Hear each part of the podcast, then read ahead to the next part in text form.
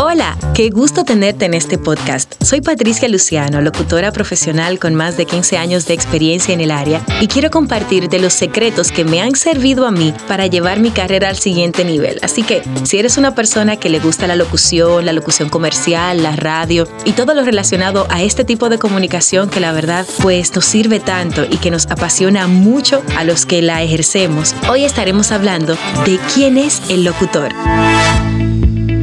Mira, si hablamos de lo que dice la definición de la locución, pues se refiere a una persona cuyo oficio es hablar a través de medios de comunicación, especialmente radio, noticias, ese tipo de cosas. Sin embargo, para mí, o sea, en términos muy personales, yo veo al locutor más como alguien que transmite emociones, indistintamente de los medios que utiliza. Obviamente es alguien que está relacionado a medios de comunicación, pero en mi vasta experiencia como locutora he trabajado locución para radio, locución para televisión, locución para voces comerciales, locución para eventos en vivo.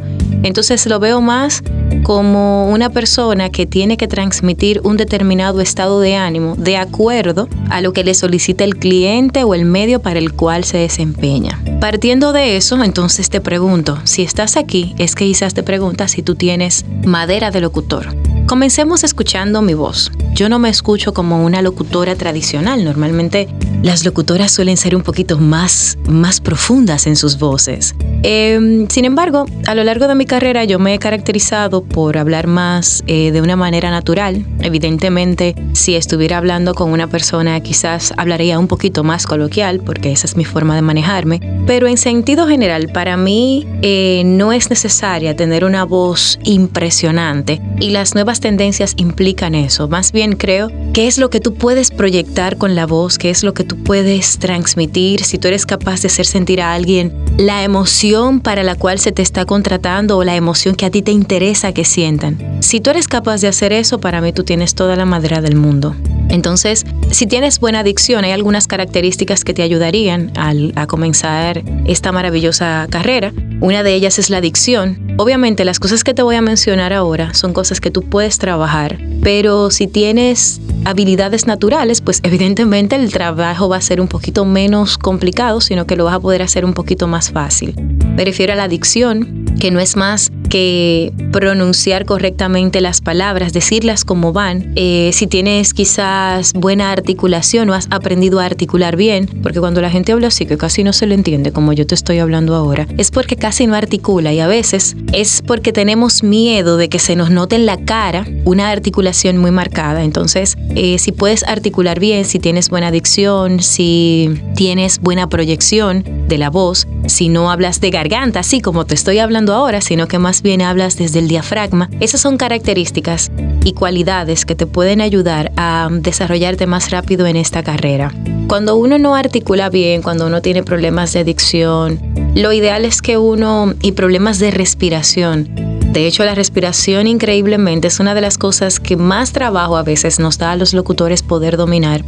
Y sin embargo, es la mejor amiga de un locutor a la hora de, realizar trabajos de locución comercial sobre todo, que hay que hacer cosas que generalmente tienen un tiempo determinado y que la idea es que se transmitan emociones muy puntuales en ese tiempo determinado. Pero bueno, si tienes capacidad para hablar, que se te entienda, si puedes transmitir emociones y si no tienes ninguna de estas cualidades, pero esta es tu pasión, siempre lo has querido hacer, también lo puedes desarrollar.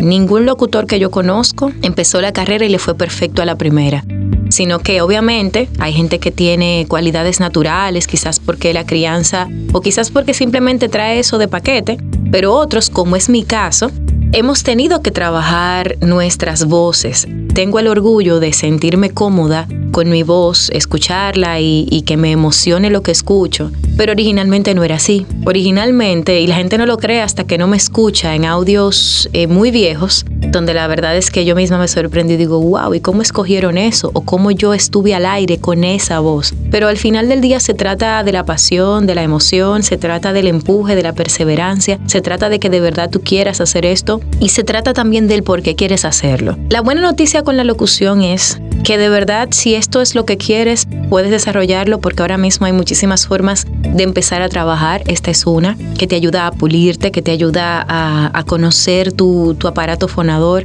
que te ayuda a conocer tus cualidades y que te ayuda a desarrollarte paso a paso con tu propio crecimiento. Existen también escuelas que te pueden apoyar, existen muchos artículos e innumerables fuentes para tú, digamos que desarrollar esa carrera que buscas. La noticia no tan buena, y es algo que debes considerar, es que si decides seguir esto, primero, es muy difícil que encuentres fama inmediatamente. El locutor suele ser alguien que le toca trabajar y crear su propia carrera paso a paso, ladrillo a ladrillo. No he visto al primer locutor en mis casi 15 años de experiencia al momento de grabar esto, que simplemente haya abierto la boca y todo haya sido perfecto. Como dije desde un principio, hay personas que por sus condiciones naturales pueden definitivamente lograr cosas más rápido que otras, pero siempre les toca trabajar. Esto no es mágico, hay que empeñarse, hay que leer todos los días, hay que practicar todos los días. Y una cualidad que tiene un buen locutor es que debe saber dejarse dirigir, o sea, debe tener capacidad de escuchar, porque en la escucha está el 90% del trabajo. ¿A qué me refiero? A que cuando te piden algo como locutor en, una cabina o cuando te piden algo como locutor en un estudio de grabación, debes ser capaz de interpretar eso que te está pidiendo el director para con tu talento y capacidades, pues el público pueda recibirlo. Entonces, esas son las cosas que creo que podemos en este momento abarcar. Otra cosa importante para lo que se trata el mundo de la locución es que quizás sería bueno que tú definas cuál es el tipo de locutor que quieres ser.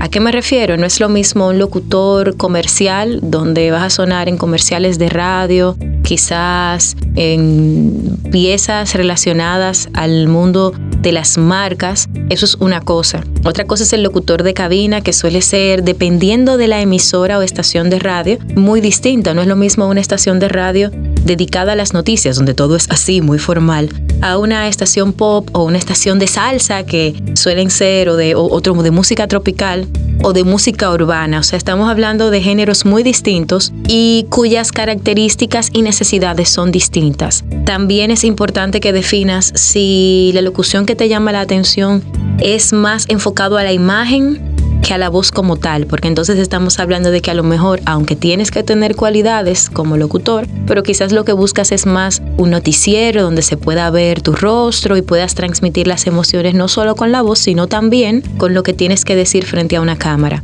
Aparte de esto, hay otras tantas cosas que se hacen en el mundo de la locución, como es la narración, y la narración es un mundo completo. Audiolibros, documentales, estamos hablando también de tutoriales y un sinnúmero de oportunidades de, negocio y también de crecimiento profesional, que sería interesante que te sientes a hacer la tarea y verifiques de todos esos parámetros que existen, cuáles son aquellos que más te llaman la atención. De esos que más te llaman la atención, lo ideal es que al comenzar comiences con aquellos que se te dan mejor, al menos es una recomendación personal. Por un lado, vayas trabajando en eso que se te da bien para que sigas puliéndolo y que le pongas un por ciento, digamos de un 20% de tu tiempo y atención a aquello que tú quisieras convertirte. Ambas cosas van a seguir trabajando a tu favor, te vas puliendo en una cosa mientras sigues creciendo en la otra. Te agradezco mucho la sintonía, te agradezco mucho la escucha. Espero que compartas este audio si te gusta y nos escuchamos en una próxima entrega de Tras la Voz con Patricia Luciano.